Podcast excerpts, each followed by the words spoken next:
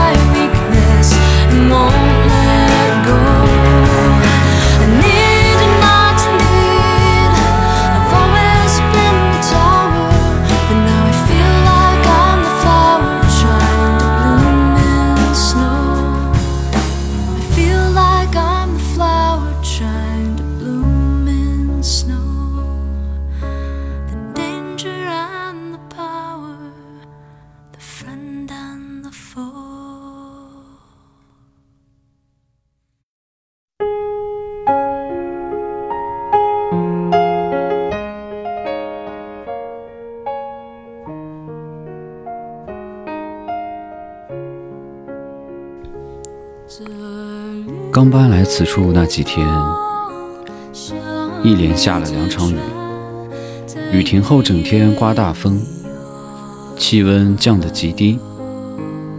我们想，到底是一场秋雨一场寒，这天气可能再也缓不过来。可是葵花刚撑开花盘没多久呢，便都有些沮丧。没想到半个月后，天气居然回暖了，蚊子又多了起来。中午时分也不用穿秋裤了，我们都很高兴。今年不只是南面那块地种荒了，水库这边这块地也不太顺利。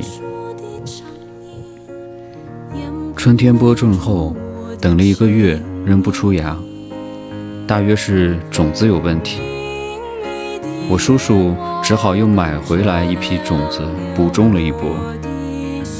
所以，我家这块地成熟的比邻近几块地都晚了一大截。所以，附近好几块地都开始收割了，我家的还在开花。我们只能指望着眼下这样的好几天气能多持续几天，至少。坚持到授完粉之后，可偏，可别突然过寒流。不过，花怕冷吗？若真的遇到寒流，会不会冻得结不出果实？说起来，种地应该算世上诸多劳动中最稳妥的一种。春天播种。秋天收获，也就稍微辛苦些、单调些而已。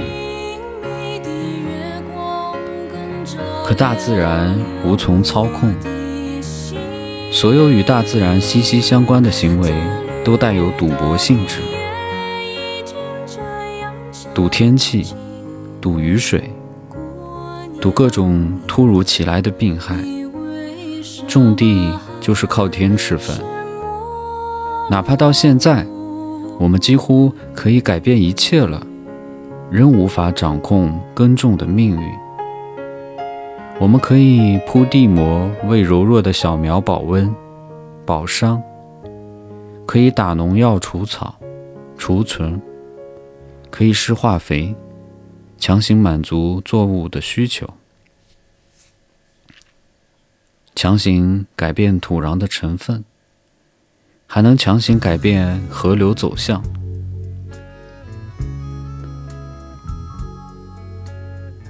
无论多么遥远的角落的土地都能通渠灌溉，但是和千百万年前一样，生存于侥幸之中。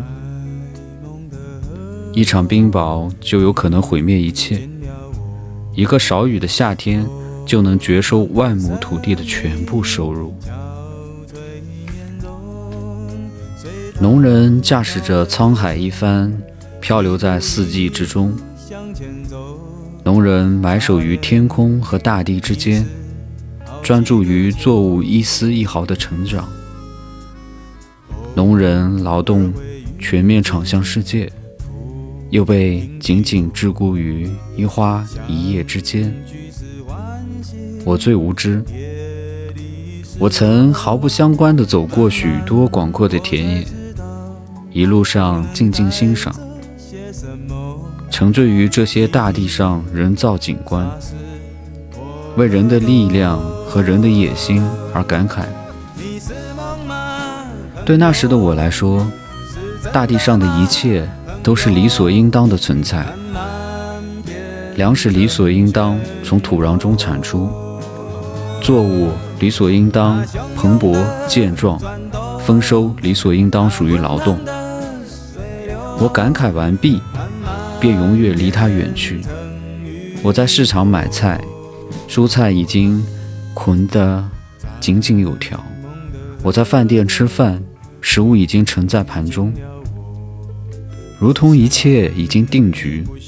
我一日三餐，无尽的勒索，维持眼下这副平凡虚弱的肉身的存在。明明吃一碗饭就够了。我非要吃两碗。我那些可笑的心事儿，可悲的笑，可笑的尊严，好像我活着只是为了将它们无限放大，并想尽办法令它们理直气壮的存在。我泡慢不恩的活着，我还奢望这样的生命能够再长久一些，再有意义一些。到了眼下。面对与我息息相关的一块田野，我却无话可说，无能为力。我只好拼命的赞美，赞美种子的成长，赞美大地的丰收。我把握一把沙也赞美，接住一滴水也赞美。我有万千热情，只寻求一个出口，只要一个就够了。可荒野紧闭，旁边的乌伦古河日夜不息。我赞美的嘶声哑气，也安抚不了心虚与恐慌。我不得安宁，无论生活在多么偏远僻静的地方，我的心都不得安宁。我最嘈杂，最贪婪，我与眼下这世界格格不入。眼下世界里。青草顶天而生，爬虫昼追日，夜追月。风是透明的河流，雨是凉水的流星。只有我最简陋，最局促。我酝酿出一份巨大的悲哀，却流不出几行眼泪。我全面袒露自己的软弱，捶胸顿足，小丑般无理取闹。可万物春而不闻。我无数遍讲述自己的孤独，又讲述千万人的千万种孤独，越讲越尴尬，独自站在地球上，无法收场。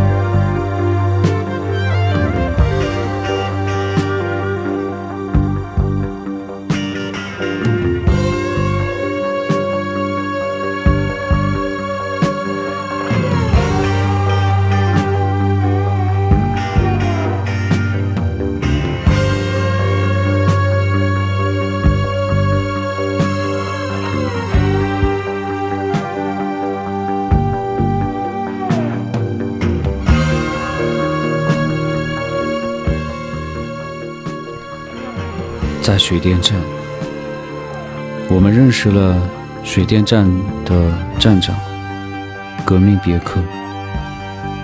接下来又剩了认识了职工解放别克。对这种有时代烙印的名字，我感到有趣极了。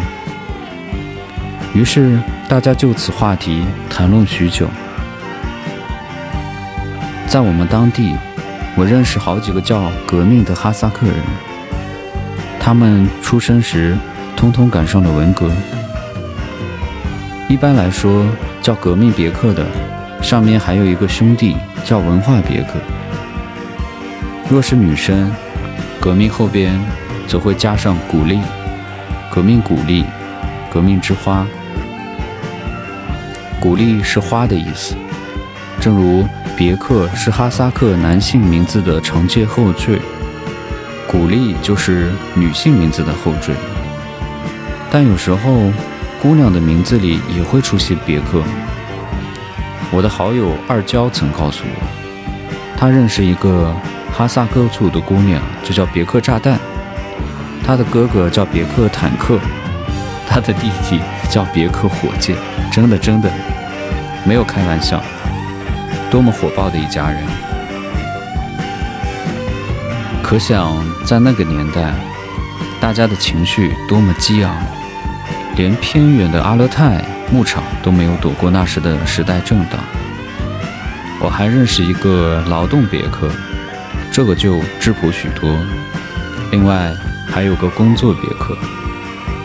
以上所说的劳动啊、工作啊、革命啊、炸弹啊之类的，通通都是汉语，不是音译，也不是意译。我猜这也是人们对汉语以及汉语世界最初的接受吧。汉族人民里的时代痕迹就更强烈了。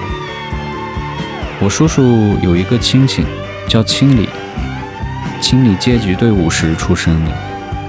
另外，我曾听说过有一个人叫分队，生于开始实行联产承包责任制的年代。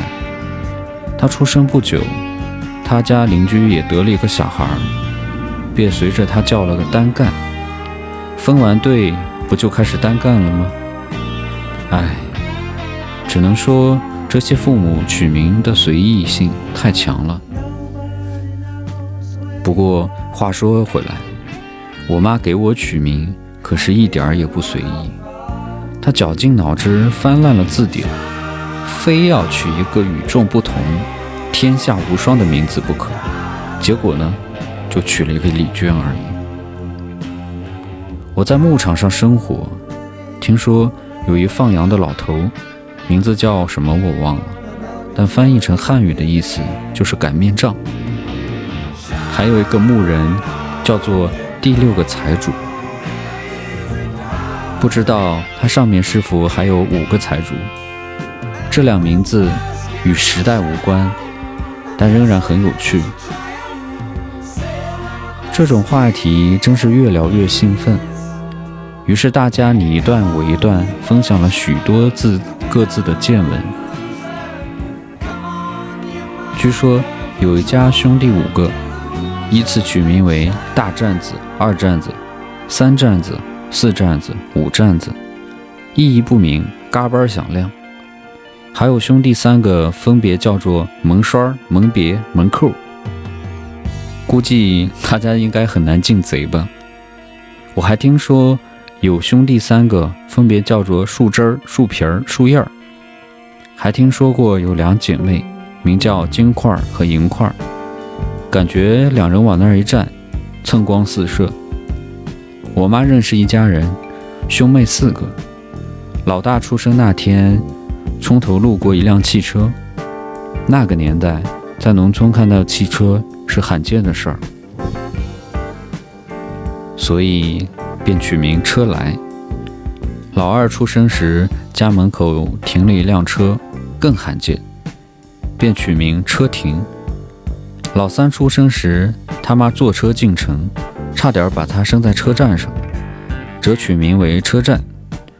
生老四的时候，时代已经进步了，汽车也不罕见了，但电话这东西仍比较罕见。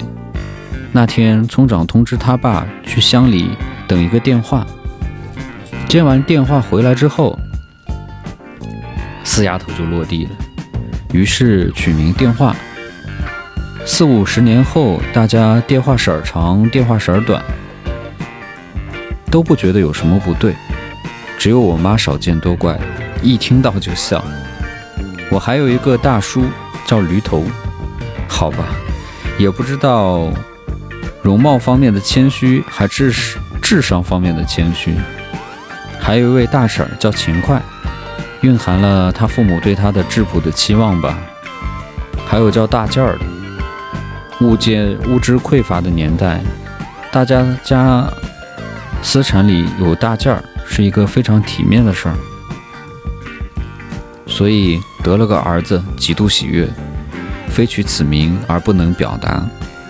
其他意义不明却较为特别的名字。还有面妮儿，这个名字腻乎了些，念的时候总有半口气出不来。还有叉，是的，就一个字儿叉。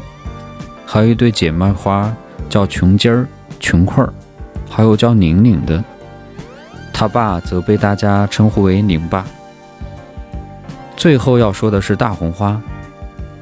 大红花是我们雇的用的一个短工，注意，这三个字儿是汉字。我和我妈一直到现在都很好奇，这个名字到底是意译还是音译，是绰号还是本名？大清早，我们还没有起床，大红花就来了。他把门推开，笔直走到我床前。捞根板凳，坐在我面前，一屁股坐下，拉开正事，就开始冲着我滔滔不绝地发起牢骚来。先说他家的小孙女儿明天就要开学了，学费还没凑齐；再说他弟弟生病了，想去县城探望，却只有去的路费，没有回来的路费。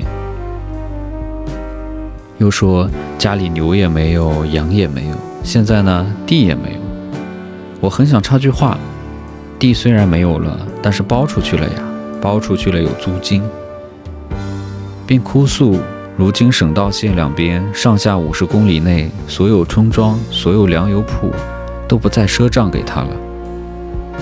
我毫无办法，只好趴在床上，紧紧裹着被子，只露出一个脑袋，耐心地等待他发完牢骚，好赶紧走人。他仅仅是来发牢骚而已。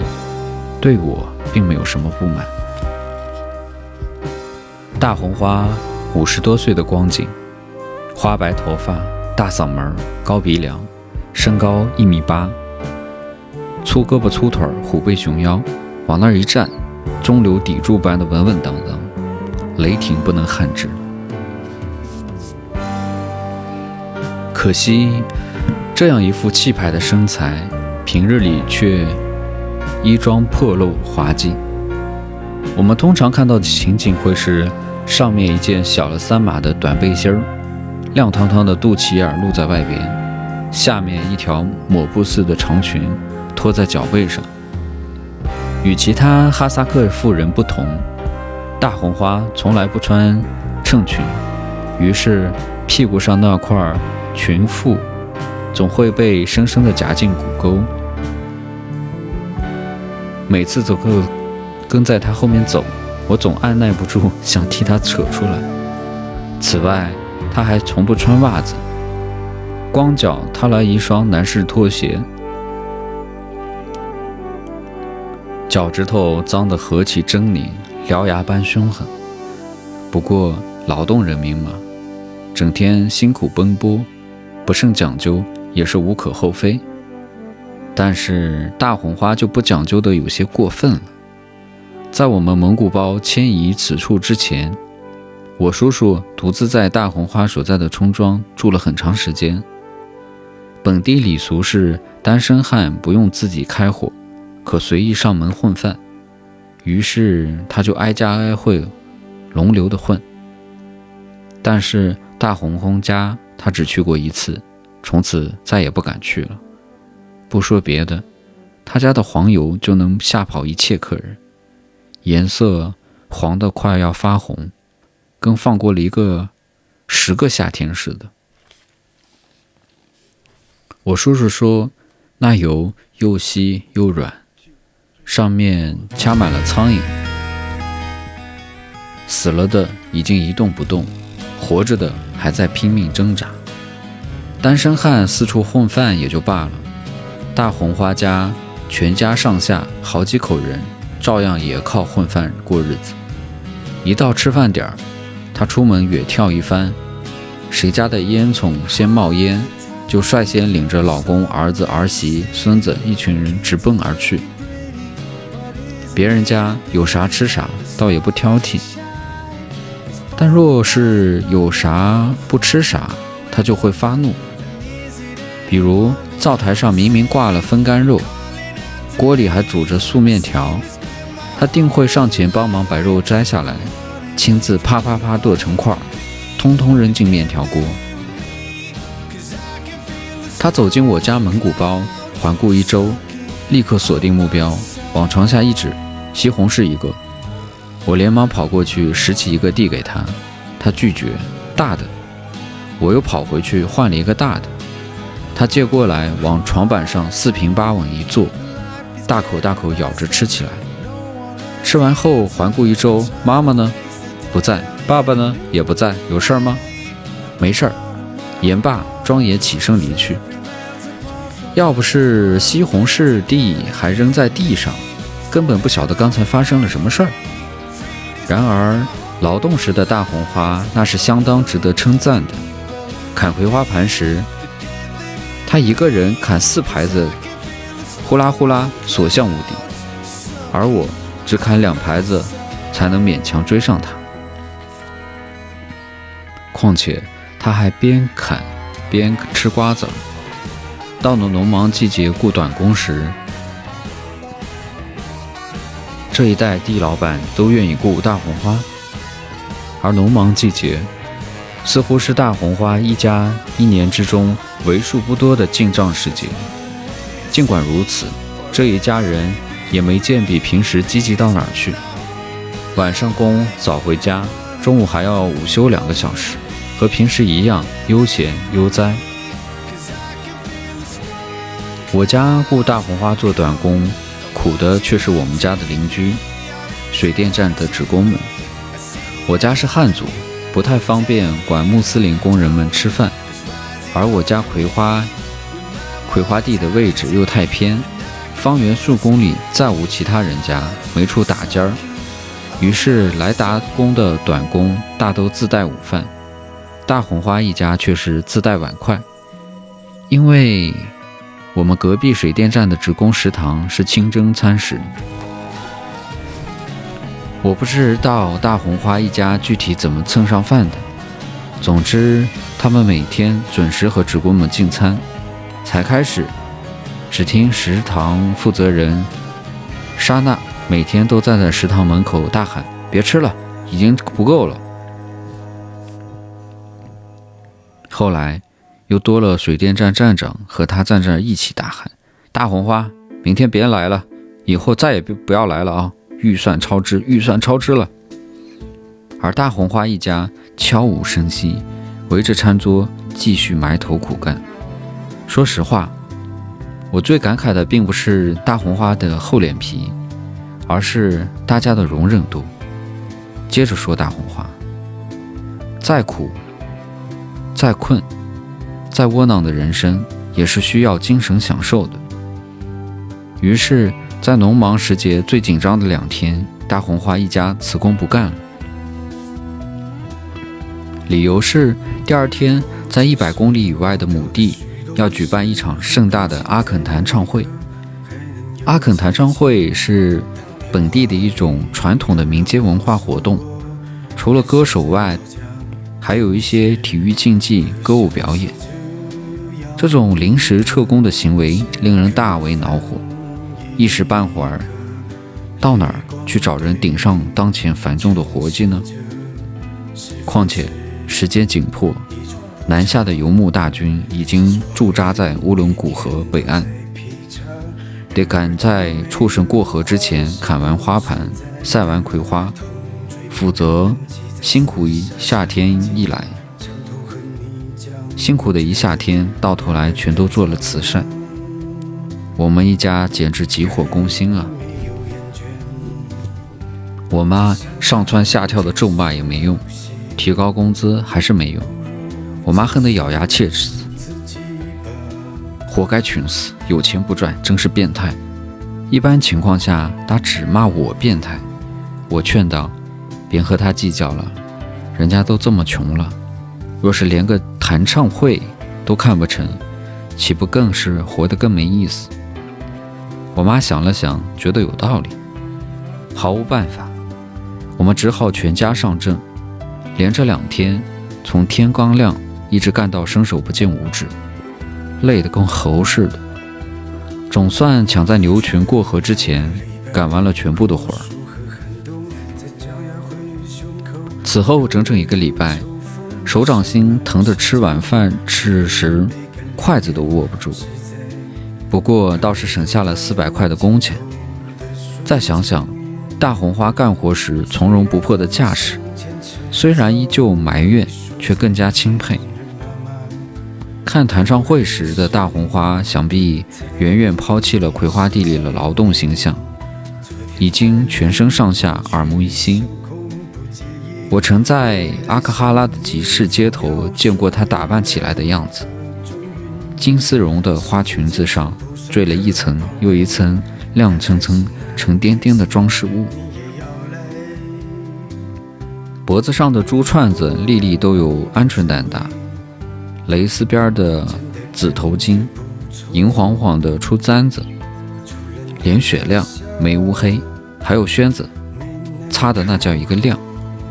用我妈的话说，蚂蚁若想爬上去，都得拄拐杖。说实在的，一般人打扮得如此招摇，肯定会显得特别的俗气。可大红花不，哪怕浑身插满了花。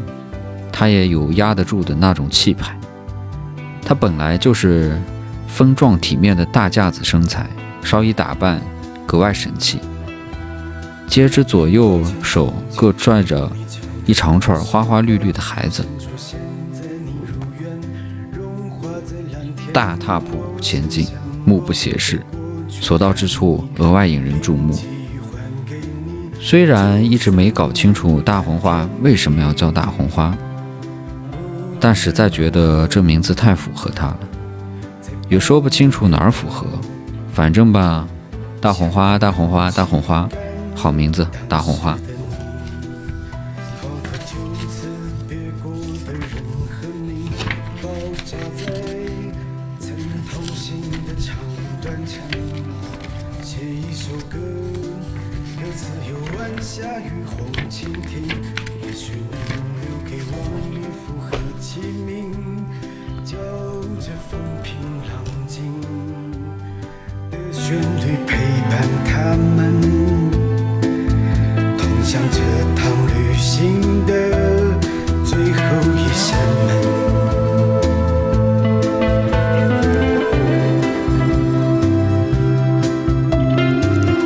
这首歌是来自歌手寸铁，旅途愉快。